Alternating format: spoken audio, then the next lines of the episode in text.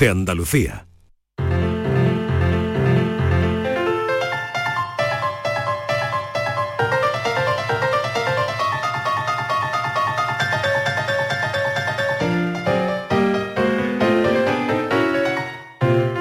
La paranoia de la tarde. Francis Gómez nos la sirve, nos la trae, a ver qué plantea hoy a los oyentes. Vamos a escucharlo. Hola, ¿qué tal? ¿Cómo Hola. estáis? Bueno, creo que mañana ya estoy por allí por el estudio y os cuento en persona. Venga. Pero bueno, mientras tanto os voy a contar otra cosa para hoy. Me he encontrado con, con mi vecino, este que el otro día nos planteaba la historia, que era el cumpleaños de su suegro, que si invertíamos las cifras de su cumpleaños, mm, un lío. Y se me, se me ocurre, no tengo otra cosa que preguntarle cómo está su hija. y tal, y que, bueno, pues hablábamos de su hija y tal. Y digo, bueno, ¿y cuántos años tiene? Y me dice, bueno, pues te lo voy a explicar. Fíjate que mi hija María había nacido en un año Capicúa. En el año Capicúa 2002 cumplió una cantidad de años que también era un número Capicúa. ¿En qué año había nacido? Un poquito para volverse loco, ¿eh? Sí. Dale un poquito de vueltas.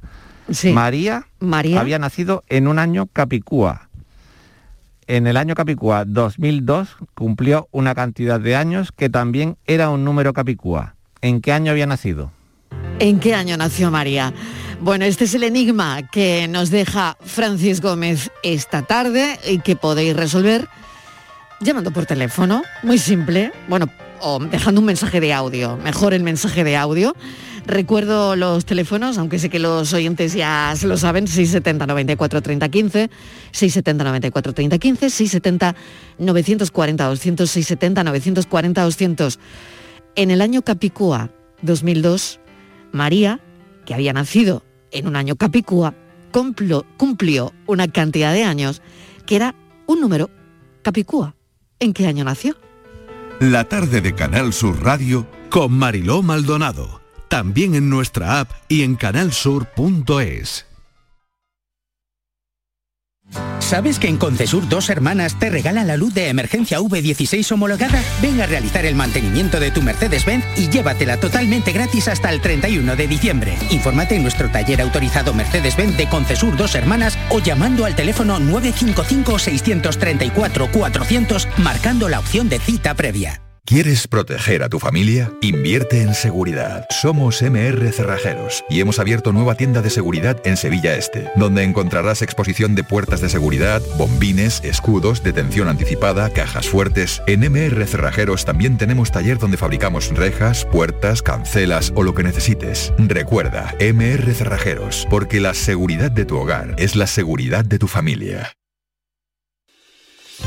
Estábamos deseando volver a verte en Rute.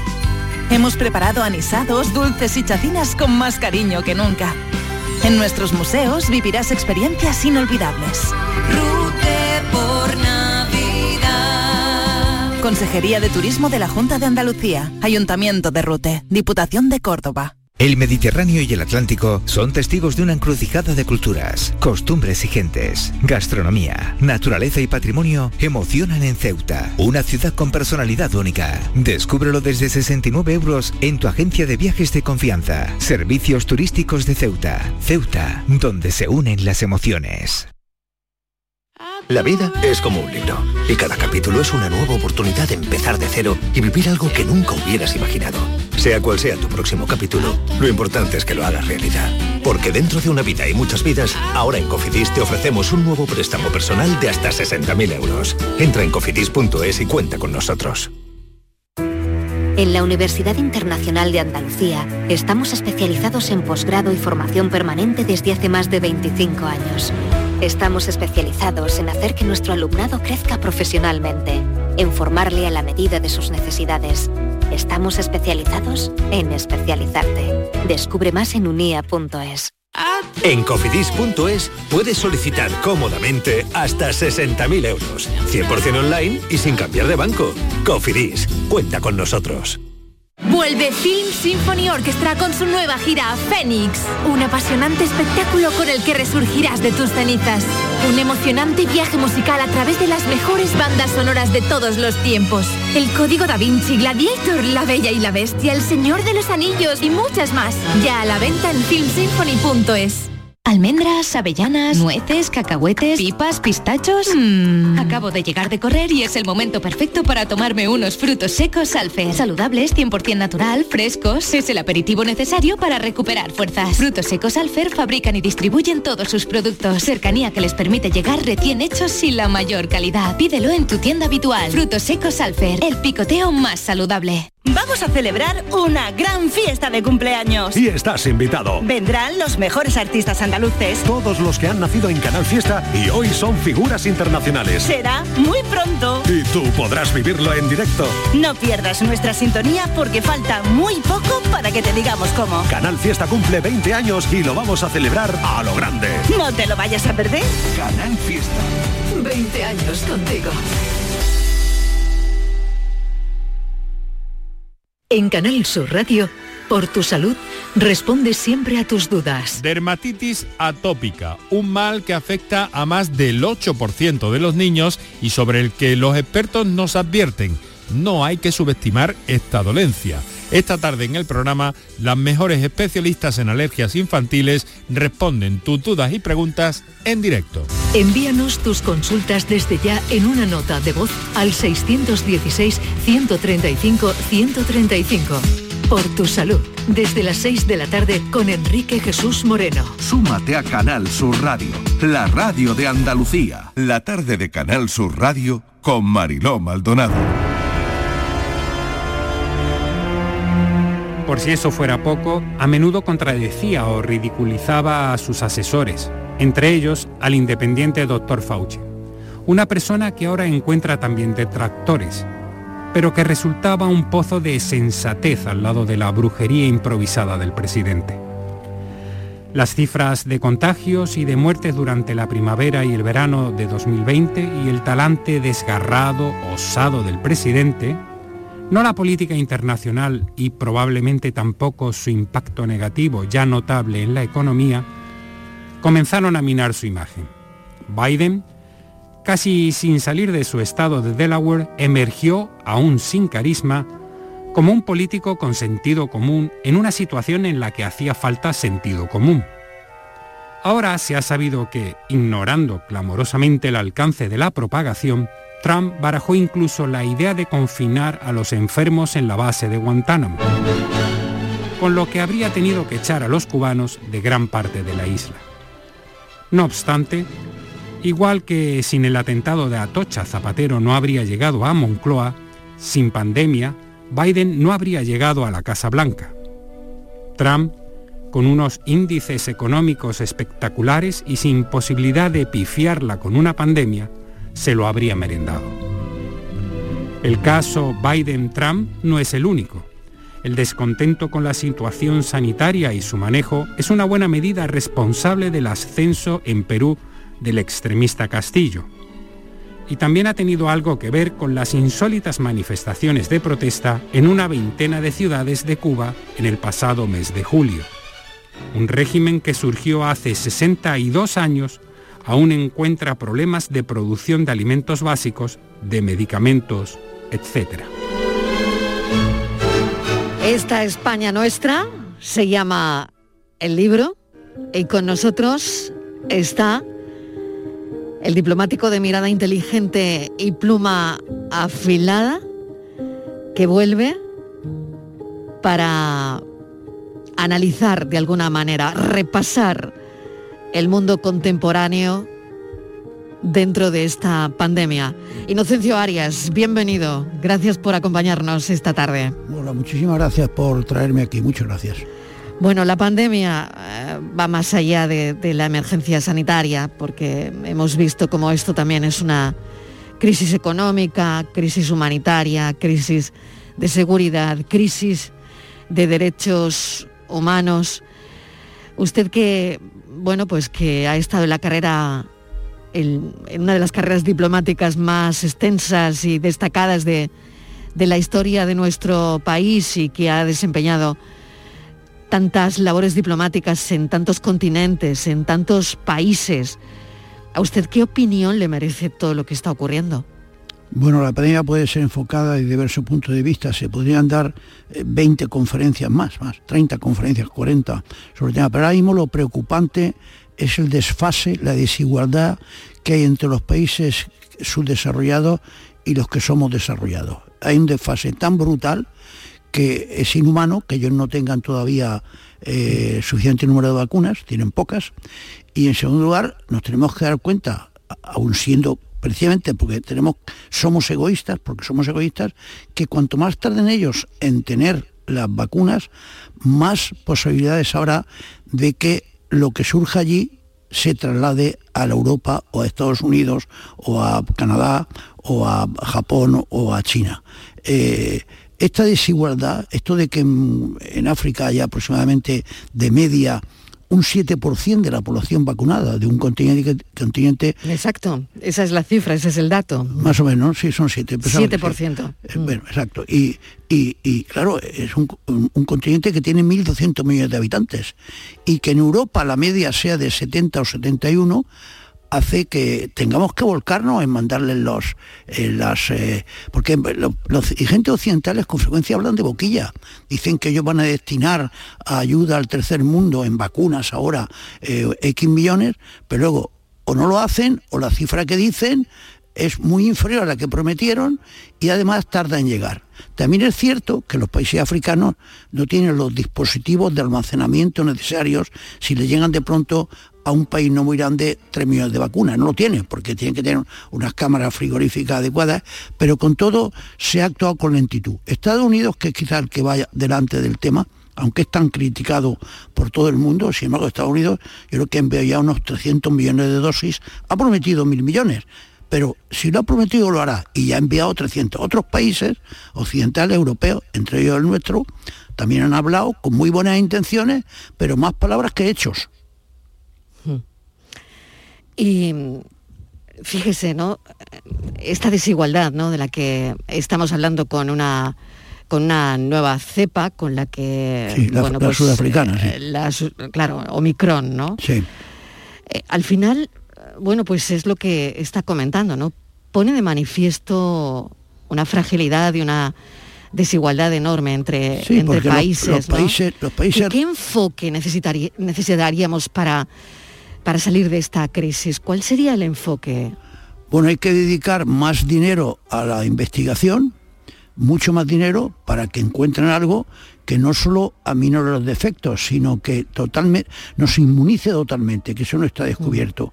Lo que he descubierto hasta ahora es que inmuniza parcialmente o durante cierto tiempo, pero no hay garantía de que inmuniza totalmente durante dos años, por ejemplo. Entonces hay que dedicar más dinero a la investigación, pero claro está, las compañías farmacéuticas dicen inmediatamente, yo dedico dinero, pero luego no pretenderá usted que regale las, las vacunas. Si yo he he tenido a sueldo a 1.200 científicos, algunos de los cuales que cobra 800.000 euros al año o, o un millón de euros al año, me, me gustaría que no solo me resarza, sino que además gane algún dinero. Entonces hay que prever eso, hay que prever que después se les va a dar un dinero adecuado a las farmacéuticas, pero desde luego esto es prioritario y colmar esta brecha que hay entre los ricos y los pobres también es prioritario. Es algo que habría que, que regalarle equipos frigoríficos, que a los que tienen algunos equipos mandarle las vacunas. Es que, es que clama al cielo que en el siglo XXI haya esa desigualdad tan grande. Empecé su libro, señor Arias, eh, eh, esta mañana.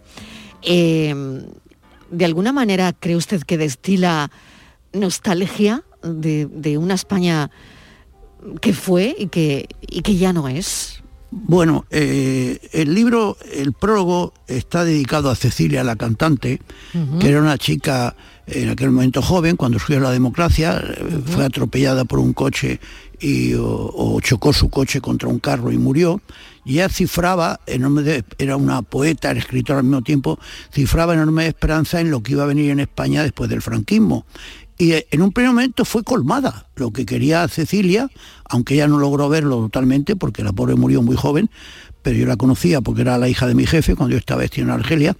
Pero luego eh, el tema es que luego se ha torcido. No diría yo que sea torcido irremisiblemente, pero claramente España se ha torcido. Ahora mismo tenemos más paro que entonces, mucho más paro que entonces. El paro juvenil es famoso. En nuestra región, Andalucía, es increíble que siga teniendo el número de parados que tiene. Y luego el gobierno, yo creo que no y sin ser tan catastrofista como dice la derecha, está claro que no hace los deberes económicos de la forma adecuada. Y luego el gobierno, por si faltaba poco, en lo tocante a nuestra proyección exterior, pues tiene una actitud ante el tema catalán que nos desprestigia claramente, nos desprestigian todos los países eh, inversores, etcétera, etcétera, los turistas, etcétera, etcétera. Y luego, por otra parte, claro, eh, está siguiendo una política que no va a, dejar claramente a Cataluña dentro de España. Es que cada día corta un hilo de los que une a Cataluña con el resto de España. Y esto es eh, grave. Se me dirá que, eh, el otro día me decía alguien, no sé si fue en Murcia, en otro sitio fue con el libro, hombre Inocencio, perdón, no vas a decir que Pedro Sánchez quiere destrozar España. Digo, no, no, para nada. ¿Cómo va a querer Pedro Sánchez destrozar España? A mí no me gusta Pedro Sánchez, pero para nada va a querer destrozar España. Ahora bien, las medidas que toma, poco a poco, destrozan más España o la deshilachan más. Y las, medidas que toman no solo el su partido. Pensemos una cosa que ocurrió ayer y anteayer. En, en, el, en el Parlamento catalán, el Partido Socialista, el Partido Socialista, que no es el partido político mío, ni es el partido político de Adolfo Suárez, ni es el partido político de Biden, es el partido político de Pedro Sánchez. El Partido Socialista vota, en primer lugar, eh, contra que se ponga una estatua de Don Quijote en Cataluña esto para mí es increíble. Es decir, Cervantes, si recuerdo bien, estuvo preso en Sevilla. ¿Le gustaría Sevilla o no le gustaría? Me imagino que le gustaría. Es difícil que no te guste esta ciudad. Pero eh, el único, la única ciudad que piropea claramente en el Quijote es a Barcelona. Entonces, le quieren hacer una estatua y uno de los que vota en contra o se abstiene es el Partido Socialista. Pero esto qué locura es. Y ahora una moción que presentaba, porque verdad tengo un enemigo que me ha puesto algo en el agua. Esperemos que no sea aquí. es, que, al mismo tiempo tengo que ser. Bueno, pues, pues eh, beba. Eh, otra cosa que. Señor Arias, beba, beba agua sin problema, ¿eh? Muchas gracias. Beba, beba un, sorbito de agua, aclárese la garganta. Eh, y no hay ningún problema. Yo ayer, en Murcia con el libro hablé demasiado. Bueno, entonces... no se preocupe. estos días vemos ayer que también una vez más el Partido Socialista no vota a favor de una moción, no vota a favor de una moción porque, no sé, porque la ha presentado Vox, en la que la moción pretendía quejarse de que el 25% de la asignatura eh, de la enseñanza en Cataluña no sean dadas en castellano, porque claro, las autoridades catalanas pretenden desobedecer lo que ha hecho el Supremo de que están obligados a dar ese 25%. Entonces, el Partido Socialista vota en contra o se abstiene. Pero, bueno, ¿por qué? Porque la ha presentado Vox, no sé la razón, ¿eh? Pero porque la ha presentado Vox. Pero ¿qué pasa? Que son, son apestados. Vos es un partido político como otro. ¿Por qué Podemos es un partido respetable y democrático y Vox es apestoso? Es que es de carcajada, de carcajada. Dejen ustedes ya a Vox y si Vox presenta una moción que dice que tenemos que gastarnos más dinero en el, en el, para luchar contra la pandemia o para eliminar la desigualdad de tal zona de España, pues a mí que me importa que la haya presentado Vox. No, pues pues, por lo que sea, no sé las razones. El Partido Comunista ayer esa moción no la apoyó. Bueno, pues yo me quedo muerto. Que un partido que en la época de Felipe González vertebraba España, la, la unía, la cohesionaba, resulta que hace cosas pocas gravísimas, pero graves o más o menos graves bastantes. Por ejemplo, esta de ayer. Es decir, en Cataluña hay una serie de personas que están en el poder que pretenden que la gente se olvide, renuncie de su sentimiento de pertenencia a España como nación. Ese es el objetivo de las autoridades catalanas y sobre todo de Esquerra Republicana y de la CUP. Si el Partido Socialista colabora en que la gente sienta menos esa pertenencia al país España, mire usted, pues, eh, eh, son una quinta columna de los independentistas, que ellos no quieren, como Pedro Sánchez no quiere que haga España, pero las cosas que hace, les da los indultos a personas que han dado un golpe de Estado y se lo hayan cumplido dos años y cuatro meses, y, o dos años y seis meses, y dicen además, en voz alta, de forma chulesca, yo lo volvería a hacer. Bueno, esto, claro, esto, no, no, el tema catalán, el papel de Pedro Sánchez no es precisamente loable. Vamos a Argelia, si le parece, usted fue consejero de, la Embajada Española en Argelia, lo acaba de mencionar. ¿Cree usted que es imposible mantener buenas relaciones con mm, Argelia y con Marruecos a la vez? Bueno, es complicado, es complicado. Pero ahora, ahora desde luego el que nos busca la- la- las cosquillas en Marruecos, no es Argelia. Argelia todo lo contrario, ha dicho que no va a cortar. Ahora mismo, en otro momento, Argelia también eh, te toca los cataplines, hablando mal, ¿eh? porque yo cuando estaba allí nos incordiaba con el tema de Canarias. Pero ahora mismo Argelia no, Argelia, en este momento que España está ansiosa, sedienta por tener gas, en este momento ha dicho Argelia que lo va a permitir y que corta el de un gasoducto porque quiere joder a Marruecos, no nosotros, pero que la cantidad que va a enviar por ahí, si lo que pueda lo va a meter en el, pr- en el primer gasoducto y lo otro, si mandamos metanero nos va a vender el gas. En este momento es Marruecos el que nos incordia. ¿Y por qué nos incordia Marruecos? Aparte de que hay un sector de la población marroquí que tiene una clara desconfianza hacia España. Marruecos nos incordia por el tema del Sáhara, estrictamente por eso aparte de esta desconfianza, pero nos acuerda por el tema del Sáhara porque Marruecos se ha hecho la idea, la ilusión, que es algo iluso en mi opinión, de que España iba a hacer lo que hizo Trump, es decir, decir en voz alta, el Sáhara es marroquí. España no puede decir el Sáhara marroquí. Yo estaba en la ONU, soy embajador en la ONU cuando se votó el tema del Sáhara. La ONU ha votado que la población del, del Sáhara tiene que decir lo que quiere ser y que mientras no lo, no lo diga, si no dice que es marroquí o si tratan de decirlo hay que esperar a ver lo que diga. Entonces, eh, eh, las autoridades marroquíes ilusionadas con que el gran amo del mundo, Estados Unidos, ha dicho que el Sáhara es marroquí y Biden no se ha echado para atrás de lo que dijo Trump, quiere que España haga algo parecido, aunque sea con la boca pequeña. Y no podemos. No podemos. Tampoco podemos estar incordiando a Marruecos todo el rato con el tema de Sáhara o lo que sea. De mirar para otra parte de estima pura. Tampoco del todo. Si se los, los, derechos humanos allí, hay que decirlo. Pero no debemos estarle incordiando todo el rato. Y entonces, eh, ¿qué hacen los marroquíes? Reaccionan como un chantajista. Te envían 8.000 personas o 7.000 personas a, a, Ceuta, entre ellos 600 o 700 menores de edad. Algo totalmente bochornoso. Sirve para algo, estamos charlando con Inocencio Arias, que nos ha traído su libro, Esta España Nuestra. ¿Sirve para algo la ONU? Para mucho menos de para lo que fue creada. Tampoco es un, un, un, un una máquina estúpida, como decían en algún momento ciertos políticos franceses. No, no. La ONU, si no existiera, habría que invitar, inventarla. Pero habría que inventarla de otra forma. Y desde luego, para lo que fue creada, la ONU en realidad no fue creada para prestar ayuda humanitaria, cosa que hace bastante bien. No fue creada para acoger a refugiados, cosa que hace también bastante bien, ni para proteger a la infancia, cosa que hace muy bien, en mi opinión. Esos eran los objetivos secundarios. La ONU fue creada para preservar la paz y la seguridad internacionales.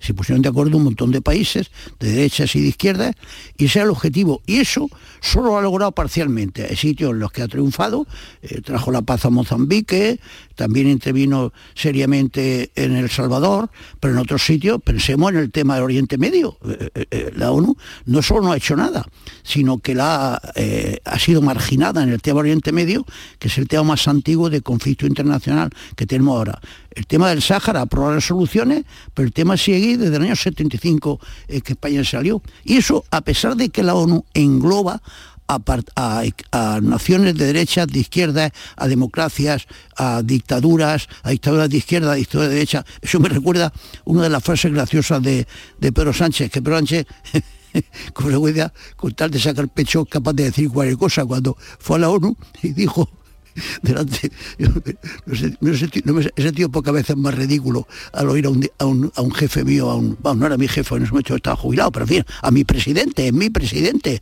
aunque yo no lo haya votado, es mi presidente, es el presidente de España. Entonces me, no me gusta que, haga el ridículo. Dijo que España no pudo estar en la ONU los primeros 10 años porque en España había una dictadura y no le perdonaban que hubiera una dictadura. Yo digo, bueno, pero este hombre se ha vuelto loco, pero no se ha dado cuenta que está allí la China comunista, que es una dictadura, no se da cuenta que está Corea del Norte, que es una dictadura, no se da cuenta que en la ONU, en la Carta de la ONU, en la cuestión no se pronuncia la palabra democracia, y no se ha dado cuenta, no seas cateto, hombre, ¿quién le hizo el discurso? No se ha dado cuenta de cuando España le pidieron que entrara en la ONU, uno de los que se lo impedía era la dictadura de Stalin, una de las dictaduras más execrables de la historia del siglo XX, Franco no entró en la ONU por una razón muy sencilla, porque había ayudado a Alemania, la Alemania nazi, mandando una dimisión al frente ruso y la Alemania nazi perdió la guerra. Entonces los que habían ganado la guerra, por ejemplo Rusia, no iban a dejar que entrara Franco que había luchado eh, contra ellos, pero nada es porque fuera democracia o dictadura, para nada. Pero si es que estaba Rusia en, la ONU y mandando con Estados Unidos, y Rusia era una dictadura mucho peor que la de Franco. Bueno, pues con tal de echarle caca, aquí Franco sigue para todo. Cuando hay que echar caca, se habla de Franco y no hablamos de la luz eléctrica. Inocencio Arias, vamos a hablar de usted. Eh, acabo de abrir el libro por una página que dice cuando te Estoy, cortas... estoy guapo o no?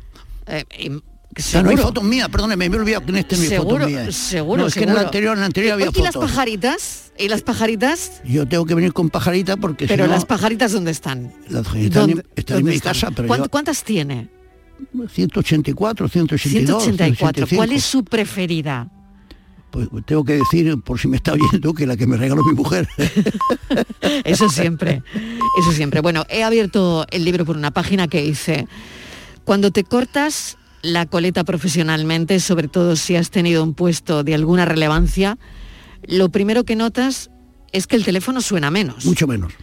No es que el parón sea asombroso, como ocurre al hacer mutis un futbolista famoso, pero el silencio es sobrecogedor. Correcto. Casi deseas algo que antes detestabas, que te llame alguien engorroso pidiendo una recomendación. Sí, bueno, claro, es ¿Qué que los que pasa somos- cuando, los que cuando somos- te jubilas? Es que claro, que somos de pueblo y hemos salido un poquito en la tele, porque has sido, alto cargo, cuando estás en el oficio es que llegan unas recomendaciones que te quedan muerto y pidiéndote cosas que tú no puedes y no harías ni por tu hijo. Pero entonces, entonces en ese momento que no suena el teléfono y que, que me llame uno de cualquiera de los pueblos que yo he vivido diciéndome algo demencial, que, que su hijo, eh, no sé, ha, ha dejado embarazada a una en Zaragoza y quiere que yo la desembarace, como una vez me ocurrió. Y claro, yo no podía. De Albox, de Almería, Inocencio Arias, eh, ¿qué le gusta de esta tierra?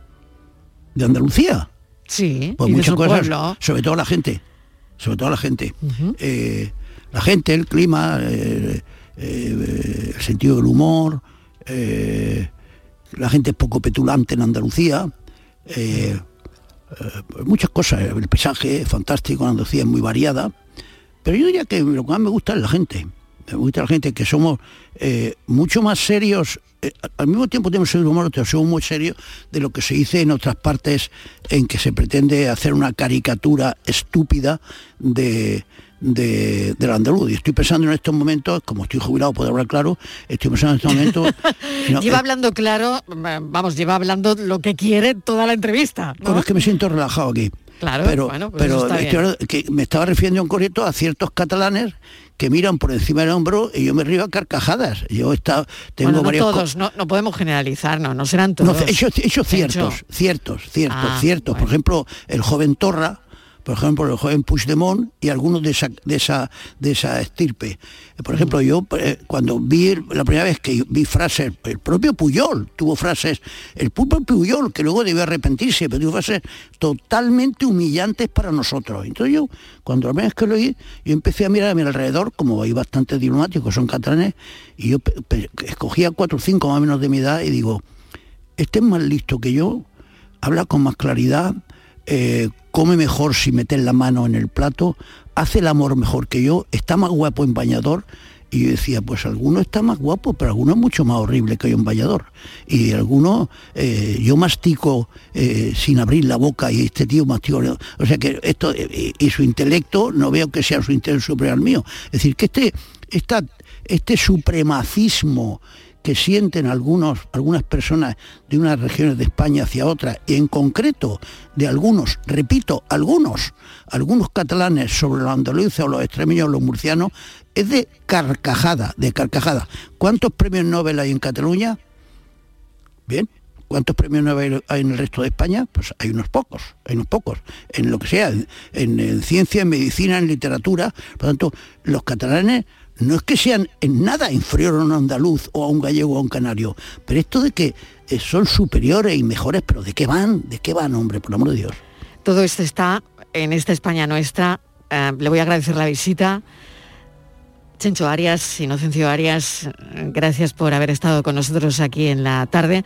No sé si está firmando libros hoy en Sevilla porque no, no lo he contado y no sé si... Sí, primero tienen que aguantarme en la, en la presentación, tendrán que, que oírme. ¿De qué va a hablar en la presentación? Ya, ya me lo imagino, ya me lo imagino. Bueno, voy a hablar de- del libro y de, de- Sí. de la, de la pandemia, voy a hablar de la guerra fría que hay en el mundo entre China y Sí. Estados Unidos. Eh, ¿Que ¿Cómo cree que va a acabar? Me da un titular. Hombre, la Guerra Fría no va a acabar, eh, se va, em- se va a recrudecer, pero claro, es que a- afortunadamente o, o malignamente, para una cosa malignamente, para otra eh, afortunadamente, como tiene el arma atómica, no pueden llegar a las manos. Si no tuviera arma atómica, atómica habría una, guerra- una guerrita larga o corta entre Estados Unidos y China en el Pacífico, pero con arma atómica no se puede jugar.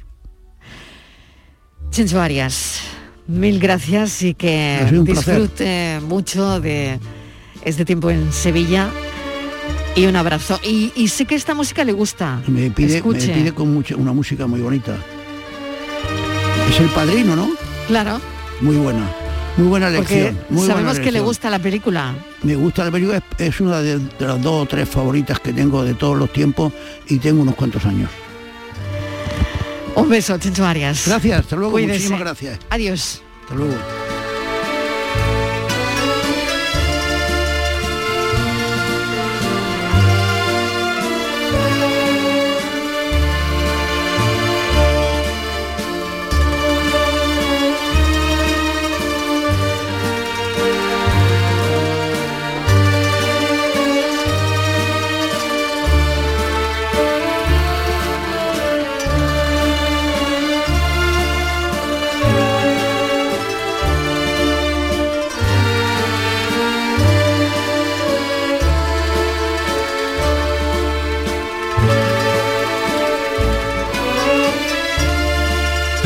Tarde de Canal Sur Radio con Mariló Maldonado.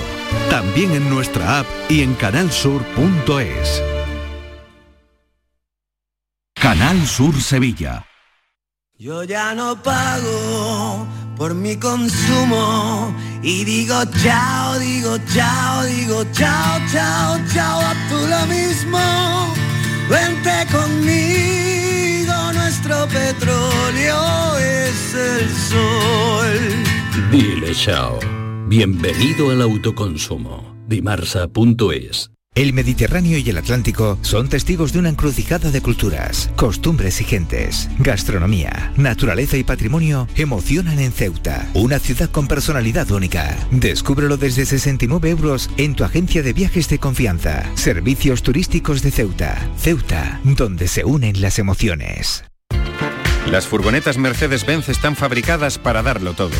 Y con el servicio Express Service podrás contar con un mantenimiento ágil, sin tiempos de espera y con la calidad habitual de Mercedes-Benz. Reserva tu cita en nuestra web y optimiza tus tiempos. Concesur y Fervial, tus concesionarios Mercedes-Benz en Sevilla. Decimonoveno Mercado del Queso Artesano. Del 4 al 8 de diciembre en el Pabellón Ferial de Aracena te esperan queserías de toda España para que puedas degustar y comprar los mejores quesos elaborados de forma tradicional en nuestro país. Un entorno incomparable y un sabor único te esperan en Aracena. Aracena, la ciudad de la fruta y de otras muchas maravillas. Organiza Ayuntamiento de Aracena. Colabora Consejería de Agricultura, Ganadería, Pesca y Desarrollo Sostenible de la Junta de Andalucía. Foro Flamenco de Canal Sur. Este 3 de diciembre descubre tres grandes artistas del flamenco. La voz de Antonio Ortega Hijo y de Alicia Morales y la guitarra de David de Araal. Foro Flamenco de Canal Sur. Desde las 7 de la tarde en el Teatro Fundación Cajasol de Sevilla. Entrada libre previa recogida de invitaciones en taquilla de la Fundación Cajasol. Calle Álvarez Quintero, Sevilla. Con el patrocinio de la Fundación Cajasol. Atención, atención, noticia de última hora para todos los oyentes. Quesos Los Vázquez ha logrado el premio plata en el World Cheese Awards, premio entre los mejores quesos del mundo. Andalucía está de suerte, la primera quesería de Andalucía, 50 años dando lo mejor a todos los hogares. Quesos Los Vázquez. ¿Entenderlo todo de mi hipoteca? Lo firmo. Lo firmo. Que me lo expliquen sin compromiso. Lo firmo. Lo firmo. Y luego elegir con qué banco contratarla. Lo firmo. Hipoteca Sabadell, la hipoteca que incluye una cita con un especialista para que entiendas todo lo que firmas, incluso el precio. Pide ya tu cita en bancosabadell.com barra hipotecas. En Navidad todos deseamos lo mejor para los nuestros. Desde 1953, la Logroñesa me ofrece el mejor mazapán. Un sabor único, artesano y tradicional. Pero como no solo de mazapán vive el hombre, ahora también tienen turrón blando y torta imperial. Mazapanes de Montoro la Logroñesa. La Navidad en su mesa.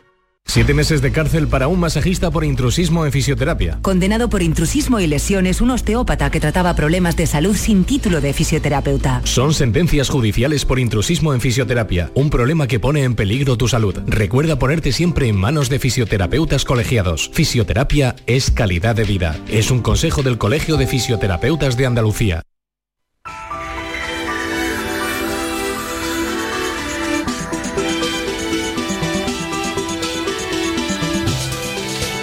A las seis en punto de la tarde llega Enrique Jesús Moreno con Por tu salud, con el programa Hoy Dermatitis Atópica. ¿Qué tal Enrique? ¿Cómo estás? Sin con, Marilo, directamente por tu salud. Exactamente, directamente por tu directamente salud. Por y, tu y esa salud. dermatitis atópica que Sí. en mi caso, bueno, mucho me la provoca el uso de la mascarilla. Y, Ay, caramba, y hay que, ay, claro, tenemos que estar todo el día con hidratando un poquito la piel, ¿no? Pues mira, Porque no es es, muy- cómodo, la verdad, no es, es. cómodo. Es muy importante además prestarle atención, no dejar pasar porque, Claro. eh, porque se pueden eh, complicar mucho las cosas. Y además en el caso de, de los niños, eh, Mariló, pues la Sociedad Española de, de Alergia Pediátrica, pues nos hablan de que es importante considerarlo porque además puede producir pues bueno, luego complicaciones a nivel emocional, incluso de los niños pequeñitos, no de los pequeñitos del todo, pero prestarle la atención debida para tratarlo adecuadamente y esto lo ponen de manifiesto desde esta sociedad científica para llamarnos la atención y bueno, hacernos también una serie de recomendaciones frente al frío, que también tiene mucho que ver con todo esto. Bueno, ya Ujú. sabes que hay determinadas cosas que, que no se deben hacer y nosotros vamos a hablar con dos especialistas que ya nos han acompañado en varias ocasiones en el caso de, de las alergias pediátricas, que son la doctora Teresa Guerra y la doctora Mercedes Escarrer, eh, que, que trabajan en esa sociedad científica y que nos van a hablar de cómo mm, ayudar sobre todo a nuestros niños y, y, y atenderles adecuadamente, no normalizar la dermatitis, porque además puede, ya te digo, en niños mm, pequeñitos pero no tanto, puede eh, causarles algunas complicaciones psicológicas también. Y luego por otra parte, Mariló, no queremos dejar pasar el día sin echarle un ojo al problema de eh, los desórdenes alimentarios. Cada Ujú. 30 de noviembre se, se conmemora el Día Internacional de Lucha contra los Trastornos de la Conducta Alimentaria. El Colegio Oficial de Psicología de Andalucía Oriental ha lanzado pues bueno una llamada de atención sobre este asunto para que no decaiga el interés y, y la necesidad que tenemos de visibilizar el incremento de desórdenes como la bulimia, la anorexia y otros y, y el impacto que está teniendo en la salud mental de las situaciones generadas además por la pandemia del COVID-19. Así que mm, así cerraremos el programa hoy, básicamente dermatitis atópica, con todas las dudas que eh, sobre todo papás y mamás y cuidadores eh, puedan tener sobre el tema con nuestras dos especialistas en directo. Enrique Jesús Moreno, hasta las seis en punto de la tarde, dermatitis atópica y también, bueno, pues hablaremos, hablarán del trastorno de alimentación. Gracias, un beso. Un beso Mariló, hasta Adiós, mañana, hasta chao. las seis. El resumen de la jornada con la última hora del deporte, la economía y el análisis lo tienes en el Mirador de Andalucía. De lunes a viernes desde las 7 de la tarde con Natalia Barnés. Quédate en Canal Sur Radio, la radio de Andalucía.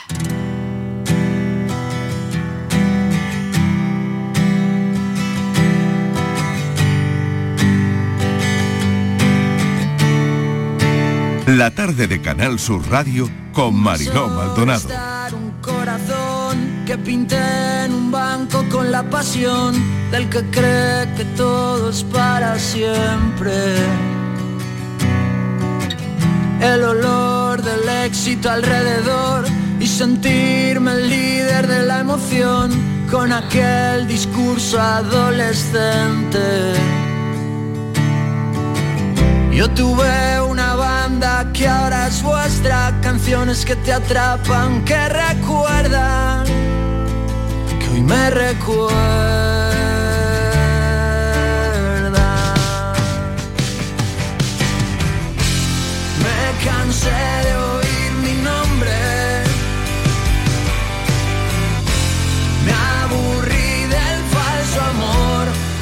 Vuelve Borja Rodríguez, la tarde del amor, a esta hora en la recta final del programa y Estíbaliz Martínez, que también vuelve para ponernos en pie algunos asuntos.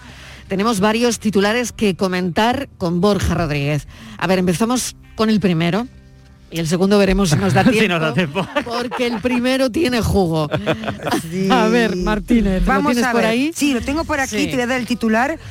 ¿Por qué nos hacemos más fríos con nuestras parejas según dice la ciencia? Bueno, según algunos eh, expertos en psicología.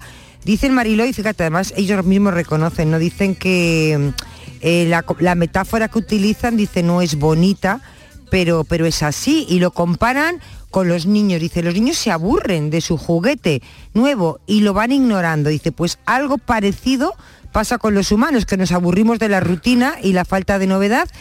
Y entonces lo que pasa es que mostramos menos interés que porque ya no nos resulta tan estimulante. Esto es así a grosso modo lo que vienen a decir. Ahora por a ver cómo pone en pie esto. Bueno, a ver cómo lo pone en pie, porque no sé yo, ¿eh? Es que, claro, A ver. ahí hay telita que cortar porque eh, el- cuando no Porque conocemos me a alguien- aburro, me aburro, claro, esto no funciona exactamente Esto no así. funciona porque me aburro, no. Claro, no. pero no, la, movida no tiene- funciona exactamente así. A ver, a ver cómo funciona esta Claro, movida? cuando ver. nosotros conocemos a alguien esa etapa de enamoramiento y de todo es perfecto y me encanta esta persona y quiero pasar 24 horas del día con ella y vomito arcoíris todos los días. ¿Eso hace cuánto no te pasa? ¿A mí? Creo como cuatro años, una cosa así. Aquí es donde ya entramos con la Claro, aquí entramos en lo bueno, aquí entramos en lo bueno. es que, Borja- ¿Y a ti ¿Hace cuánto no te pasa, Borja, Martínez? Oye, Que a no mí, contesta, a mí, no uy, a mí ya no me acuerdo. Más Ella de no una, sabe, no contesta, yo, no sabe, yo no más de una década, más de una década. Mira, es que confundimos, yo Bueno, creo. bueno. ¿no? Ya está, ya, ya, la, ya le hemos liado. Ya le hemos liado, ya le hemos liado. decimos, Ya le hemos liado. decimos, ¿por qué nos hacemos eh, cuando decimos, es que confundimos, eh, los psicólogos dicen que nos hacemos más fríos, ¿no? Y cuando tú tienes una pareja, dices, no, es que la pasión se pierde, ahora es amor. Yo Ya. creo que lo disfrazamos, ¿eh? yo A creo ver. que los psicólogos tienen razón. Nos hacemos más fríos. No del todo, Bueno, quiero a ver, a ver, hay porque una he metido yo la cuña de la pregunta y, y Borja estaba tratando de argumentarlo como buen psicólogo, estaba tratando de argumentar lo que ha puesto en Pero pie así, a mí esas cuñitas me gustan, ¿eh? Me Sí, gustan, no, me gustan. bueno, pues yo gustan. seguiré poniendo aquí, No, esa etapa tan bonita y tal, esa fase de enamoramiento que dura pues entre seis meses, nueve, una cosa así, y en la que todo es perfecto, tan perfecto que tú no tienes que hacer nada, es decir, la propia inercia de ese enamoramiento es la que te lleva a mostrar ese interés, a querer estar siempre con esa persona, a preguntarle por sus intereses, por lo que le gusta, por su vida, etcétera, etcétera, etcétera. Cuando esa etapa se pasa, que se pasa y es un proceso natural, que no quiere decir que ya no haya amor, que ya no te quiera, sino que se pasa, las primeras señales son esos mensajes típicos de hoy solo me has dicho 35 veces que me quieres en vez de las 40 que me dijiste ayer. Vale, ahí estamos viendo que ya hay un poco de eh, esa etapa de enamoramiento empieza a caer y no pasa nada. Hemos ido en quinta como si fuese un coche durante 5, 6 meses, 7 meses y hay que empezar a desacelerar, desacelerar un poco. ¿Qué ocurre?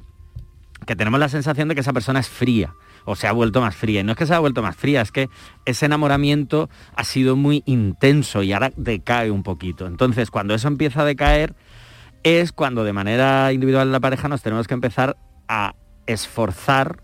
Y no digo esforzar como si fuese, oh Dios mío, tengo que ponerme a hacer esto, sino que tengo que empezar yo a mostrar ese interés, porque lo que ha habido antes es una inercia a raíz de ese enamoramiento. Y ahora me tengo que empezar a poner yo un poco las pilas. Por eso lo que decía Estivalis, no es una frialdad, no es tal, es, es cierto, hay una, una costumbre, empiezas a, a tener costumbre estar con esa persona y a partir de ahí es cuando tiene que empezar un interés genuino y propio y, voluntario a la hora de, de estar con esa persona.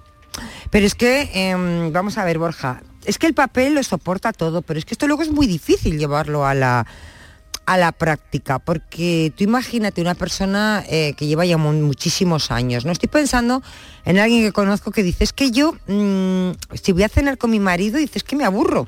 Dice, porque sé lo que piensa. O sea, cualquier conversación que hable con él, dice, es que sé perfectamente lo que me va a decir, lo que piensa. Y es que dice, y donde estamos en desacuerdo, pues acabamos peleados y enfadados. Y tampoco es cuestión de enfadarte en una cena, ¿no? no es fácil crear, mantener eh, todo ese, eh, esa llama, esa pasión, o sea, hacer mm, de lo cotidiano que no sea eh, rutinario, ¿no? De lo cotidiano que sea eh, bonito. Es que es muy complicado. ¿Cómo muy haces lo muy- cotidiano que sea atractivo? es muy difícil porque además la vida que llevamos ahora la hace como muy Claro. veloz y muy difícil. Pero al final yo creo, Estivali, siempre que es interés. Tú tienes que tener interés por que tu pareja tenga espacios personales, por tú también tener espacios personales. Claro, si tú pasas 24 horas con tu pareja o lo sabes todo de ella porque hacéis todo juntos, es muy difícil que tú te vayas a cenar y haya una conversación. Pero si tú tienes un espacio en el que yo qué sé, te has apuntado un curso de algo, o tienes un grupo de amigos que, o amigas aparte de los que son de tu pareja, o el trabajo tal, o tienes talas aficiones, es decir, es tener espacios personales para poder compartir en pareja luego. Yo siempre digo que una pareja, yo siempre, yo, A yo ver, siempre digo yo- que una pareja son tres, tú, yo y nosotros.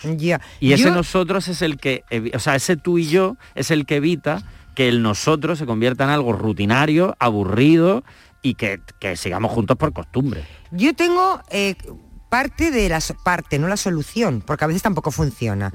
Pero las parejas que, viven eh, separadas, uno por ejemplo en Barcelona, otro en Sevilla, uno en Madrid y el otro en La Coruña, por cuestiones de trabajo que se ven, con suerte los fines de semana. Esas parejas, más o menos, van bien, más o menos. Claro, esas parejas, va- sí, sí, van más o menos bien Estivali por eso Esa es la solución, buscarse el trabajo a 500 kilómetros del otro. a Mariló. un ave de distancia. A un Claro, ave de imagínate, distancia. un ave de distancia, Te nuestra digo que- relación perfecta. Te digo que sí, porque además conozco gente que ha vivido y dice, pues mira, nos ha venido muy bien porque me ha salido trabajo, concretamente una persona que le había salido al marido trabajo en Barcelona y que se había ido y que se veían cuando podían y decía que, que la relación que había mejorado muchísimo. Claro, porque ha cambiado la rutina, pero cuando lleven a lo mejor en esa situación dos, tres años, acabarán cansados igualmente, porque es otro tipo de esfuerzo y es otro tipo de rutina. Y al final realmente, oye, si tú quieres hacer, por ejemplo, el caso de tu cuenta, vida en Barcelona, tú a lo mejor no puedes bajar todos los fines de semana a ver a tu pareja o tu pareja no puede subir Sí. todos los fines de semana. Tampoco haces vida en la ciudad en la que vives. Esto yo, por ejemplo, he tenido relaciones a distancia, pasa, pasa, ¿no? ¿no? No terminas de estar en ningún sitio y al final eso al principio es muy excitante porque es novedad y porque es distinto y porque te ayuda a conocer otros sitios, otras ciudades, otras rutinas, pero al final cae. Por eso digo que es importante que intentar vamos a intentar olvidarnos de, tener que recuperar la pasión de los primeros meses. O sea, eso no va a volver, se siente, lo siento, es una realidad, un jarro de agua fría, pero eso no va a volver. Pero podemos construir otro tipo de relaciones basadas no tanto en esa pasión loca y de la inercia, sino en un día a día en el que podamos comunicarnos, hablar, lo que os decía, tener esas aficiones, poder compartir cosas. En el momento si es verdad que tú te vas a cenar con tu pareja y te aburres, ahí hay un problema. ¿Por qué Fran me pone Memorias de África? ¿Eh? Porque sabe que es de mis películas favoritas Claro, del mundo Porque- porque mundial. pone memor- Pero- a ver, estaba poniendo Memorias de Porque me África. encanta Memorias de Tenía, ¿A tenía ti que... te gusta, Martínez, Memorias de Eh, África? por favor. Sí, pero el final... eh, No, al final no te gusta, no, No, hagas spoiler por si pero- alguien Por si no visto, la ha visto. Pero bueno. Pero hay, por yo que ejemplo, es- una eh, escena... Me parece... Venga, vamos raro a las que- escenas de me memoria. Me Claro, parece hay una- raro me que encanta. alguien no la haya visto. Me parece, parece raro. A mí Y también. me parece fatal que hacer spoiler, lo Claro. que queráis. Pero hay una escena, sin hacer spoiler, en la Venga. que eh, Meryl Sí, sí, Streep no le pasa dice nada, a es Robert que Redford... yo eh, estoy de acuerdo con Steve, igual todo el mundo Por si ha visto acaso. Oye, Por si seguramente acaso. que no. ¿No? Por si acaso. Hay una escena en la película que Julia, Sí. uy, que Meryl Streep le recrimina mucho a Robert Redford que si se piensa pasar toda la vida yéndose, si no pueden tener una vida en común, si no sé qué. Y él le, intenta explicar que lo que quiere es irse para poder volver y contarle cosas. E irse de safari para poder ir a tener experiencias y que cuando él vuelva, ella para también tenga... alimentar la Exacto, relación. Yo tengo exacto. para alimentar la relación. Mariló, Y esto hay que hacerlo así. Sí. No hace falta que te vayas de Esto safari. hay que alimentarlo, Pero hay que lo- alimentar la relación así. Yo me voy de safari, lo vengo, lo cuento. No te digo y- de safari, pero si a lo mejor... Y tengo cosas muy interesantes que contar. Exacto, pero, Pero, si he ido a recoger a los niños todas las tardes igual, ahí no te pueden tengo pasar otras cosas, cosas. interesantes que contar. Te pueden pasar otras cosas, A pero ver, sí es verdad no lo que sé. es Tengo- difícil. no lo sé. A ver. Es difícil. A ver. Es complicado. Tengo un tema muy Estoy interesante, hoy. No, no, es que es verdad porque es, es difícil encontrar en el- las ver, vidas que llevamos a hoy que vamos tan deprisa a encontrar puntos en los que yo pueda llegar a casa o, cenar o, que nos encontremos y poder contarte cosas que me hayan pasado, buenas noticias o tal. Hay cosas ahí que a veces es complicado. Tengo un tema, es que ahora viene la cena de Navidad y mucho ojito, mucho ojito. Cuidado, cuidado. Titular, titular, trabajo y amor, una buena pareja. Hay un estudio, ¿vale? reciente que dice que uno, concretamente de Infojob, uno de cada tres empleados ha mantenido una relación sentimental en el trabajo. Uno de cada tres. Yo soy dos de cada tres. El resto. Yo estoy en, la parte de la otra Yo estoy contigo, yo estoy en el, resto, yo estoy el dice, 2 de 3. Dice, de momento, de momento, todavía no acabó el año. Dice, dice ah, ojito, Mariló, eh, Borja, porque dice que... ¿Cuándo tenemos la cena? Porque, porque las relaciones, Mariló, tú dices, ¿y cómo se lía la gente en los trabajos? ¿Cómo se lían? Pues según este estudio, pues dicen, en las eh, normalmente. Por aburrimiento ya. No, en los eventos de empresas, por ejemplo, en las reuniones, cuando hay reuniones, en los viajes, cuando viajas fuera del trabajo, en eventos y ponen entre en negrita, ojo con las cenas de Navidad. Vale. Que estamos a punto, a punto de celebrar. Y ojito, ya han empezado algunas, ¿eh? ya han empezado algunas. Ahora, eso sí, dice que se necesita una media de 200 horas para conectar con alguien. En Canal Sur eso lo hacemos una semana. Las 200 horas las hacemos en una semana. y en media si me apuras. Pero es verdad, o sea, en el fondo, y esto hilándolo con el tema anterior de la pareja, cuando te encuentras a alguien en el trabajo, estás eh, conociendo mm. de una manera íntima a una persona en un entorno que puedes llegar a incluso resultar un poco morboso. Entonces es verdad que esa conexión sí se puede dar. Por ejemplo, lo, que decía Stibeli, pero también, por ejemplo, cuando te ponen a trabajar en un proyecto común con alguien, en ese equipo de dos personas que está ahí trabajando a piñón, mm.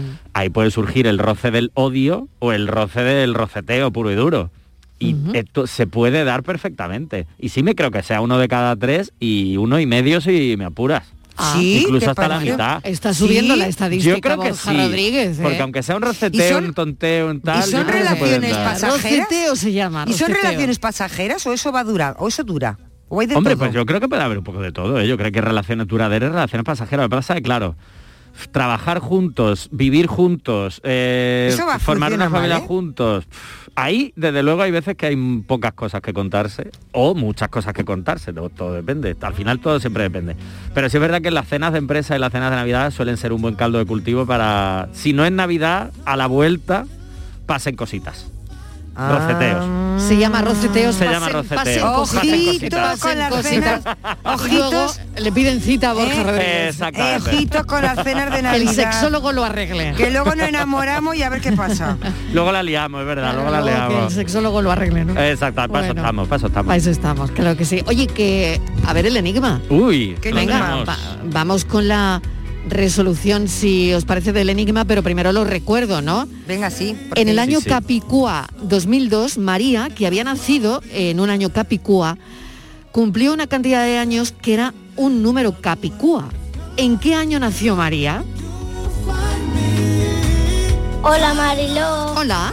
Soy Julia. Hola Julia. María nació en 1991. Sí. Cabelito y beso. Madre mía, Julia ha dicho adiós. que... Adiós. Que nació en 1991. ¿Lo comprobamos? Buenas tardes. Pues la fecha debe de ser 1991 cuando nació y la criaturita tiene 11 años, pero lo que también tiene es un padre que tiene mucho tiempo libre, a ver si no puede decir la edad tranquilamente y no volver a la gente loca. Es verdad. Bueno, pues después de todo este lío y esta pregunta de María el cumpleaños, que si capicúa, que si no capicúa, pues después de un rato me di cuenta de que María había nacido en 1991, número capicúa, y que en 2002, número capicúa, cumplió 11 años, un número capicúa. Pues estos son mis vecinos, hasta mañana. Sí, señor. 1991, 2002 cumplió 11 años. Qué lista es la gente de este programa. Qué y sería, y sería un lista la gente que escucha este sería programa. un 29 de febrero. Digo, bueno. Para redondear ya. Gracias. Pensamiento, pensamos. Y hasta que se hizo carne, el verbo fue Dios. Y hasta que nació la escritura, solo existió la palabra hablada. El pensamiento y las historias transmitidas a, través de la voz antigua y eterna. Dejémonos llevar por la belleza seductora de las voces que aterciopelan la belleza de las palabras. Por eso me gusta tanto la radio, porque condensa y destila en el continente de voces que te atrapan el contenido de la palabra que te hace pensar y que te emociona. Así que déjense llevar por las palabras atrapadas en el frasco de las esencias de una voz hipnótica, amable y hospitalaria. Como por ejemplo, sin ir más lejos, la voz, mucho más bonita que la mía, por cierto, de la mujer que justo a continuación comentará estas palabras. Voz hospitalaria es lo mejor que me han dicho nunca en mi vida. Gracias a Jaime Aguilera por sus palabras, siempre el pensamiento infinitamente mejor que el comentario. Agradezco mucho todo el cariño del pensador, el escritor Jaime Aguilera en este pensamiento de hoy porque el estímulo hace mucho. Así que mil gracias por estar ahí. Mañana volvemos a contarles la vida. Adiós.